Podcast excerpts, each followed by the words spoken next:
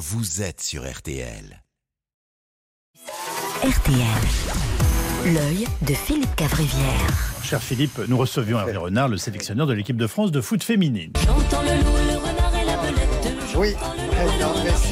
Oui, Hervé Renard, donc je passe le loup, le renard à la belette. Un seul mot en commun, donc. Mais alors, Philippe, il y a sûrement un sous-entendu sportif, politique.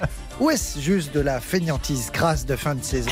Eh bien oui, bingo, j'ai plus d'idées, il reste de chroniques, je suis flappy, je suis éclaté au sol. Du coup, je passe des chants bretons pour parler de foot féminin. Sachez que dans cette N'abusez chronique... pas quand même. oui. Oui, je vais. Mais là, regardez, je vais faire jouer des vannes remplaçantes. Des vannes qui auraient dû rester sur le banc et qui n'ont absolument pas le niveau Ah, pour être dans une chronique. Bon, alors Philippe, dites-nous qui est Hervé Renard Eh bien, Yves Hervé Renard, c'est monsieur Liquette Blanche. Le monsieur Liquette Blanche du foot français, le BHL du ballon rond, le Brad Pitt des pelouses, c'est une présence, Hervé Renard. C'est un physique de patron de boîte de nuit varois.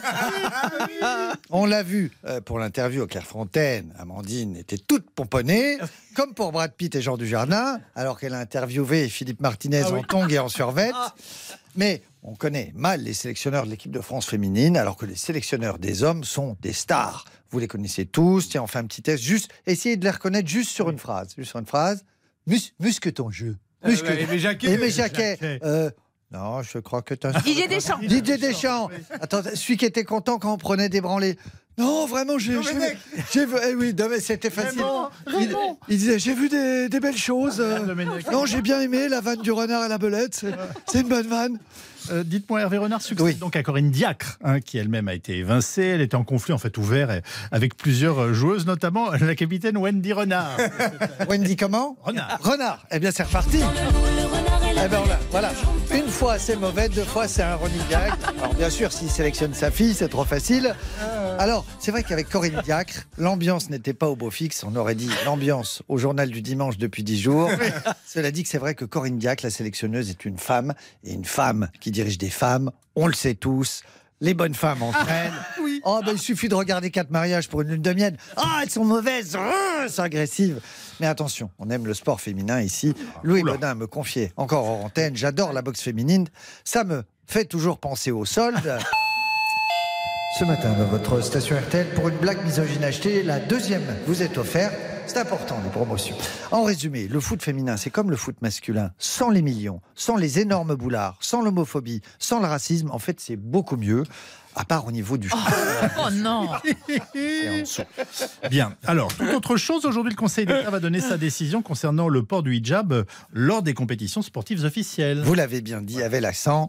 Gérald Darmanin a déclaré On n'a pas à porter des vêtements religieux quand on fait du sport. Et pourtant, Dieu sait que certains prêtres transpirent, suent et accélèrent leur rythme cardiaque en gardant leur soutane, enfin le haut.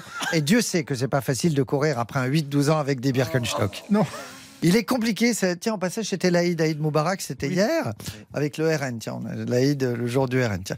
Et euh, il- non, mais c'est un débat complexe parce que d'un côté, on est pour la laïcité, évidemment, et de l'autre, c'est plutôt bien de voir des filles voilées indépendantes qui font du sport. Mais je pense que Dieu n'est pas supporter de cette équipe. J'ai vu les images.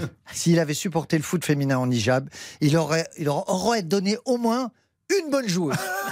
J'ai vu les images, elles ont les pieds carrés. Je ne sais pas s'il y avait le hijab devant les yeux. Ça partait dans tous les sens. Et puis, qu'on- puisqu'on parle de, de football, Oui. un mot du mercato. Le mercato, ça fait, ça fait rêver. Et c'est grâce au mercato qu'on recrute les meilleurs. Oui. Et parfois le, parfois, le mercato fait mal. Pascal Pro nous quitte. Tu t'en vas. Oui. Tu t'en vas.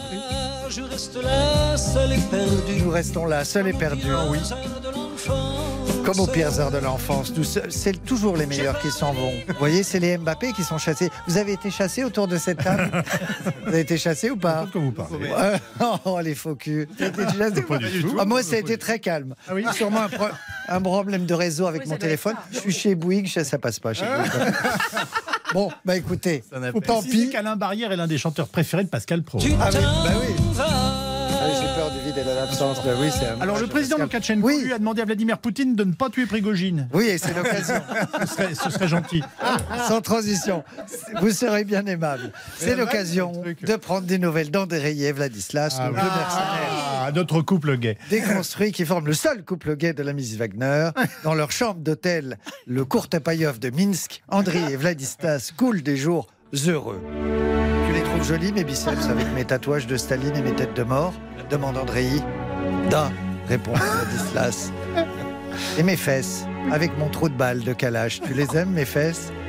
Da, énormément. Oh oui. Mais Andréi sent bien que Vladislas est envahi par la Tosca, la fameuse mélancolie slave. Il est aussi triste qu'un loulou baudin devant un panneau du petit bambou. Il est écrit fermé juillet-août. Bah oui. Viens Vladislas, fais ta valise, je t'emmène à Las Vegas. Arrivé dans la chambre du César Palace, le célèbre hôtel sobre et élégant, où chante leur idole Céline Dion, Andréi lance à Vladislas Vladou, enfile-moi. Enfile-moi ces vêtements. Oui. Un beau collant moulant parme et un magnifique juste au cœur fuchsia. Voilà. Ici, nous allons présenter un spectacle comme les célèbres Siegfried et Roy. Nous ferons du patinage artistique avec des félins. Nos chorégraphies seront dignes de danse avec les tsars. Nous serons les frères Garamondzob. Andréi, c'est les frères Garamondzob en spectacle C'est vraiment la fin de la saison. hein. Oui, oh ben là, j'avais dit c'est des vannes remplaçantes.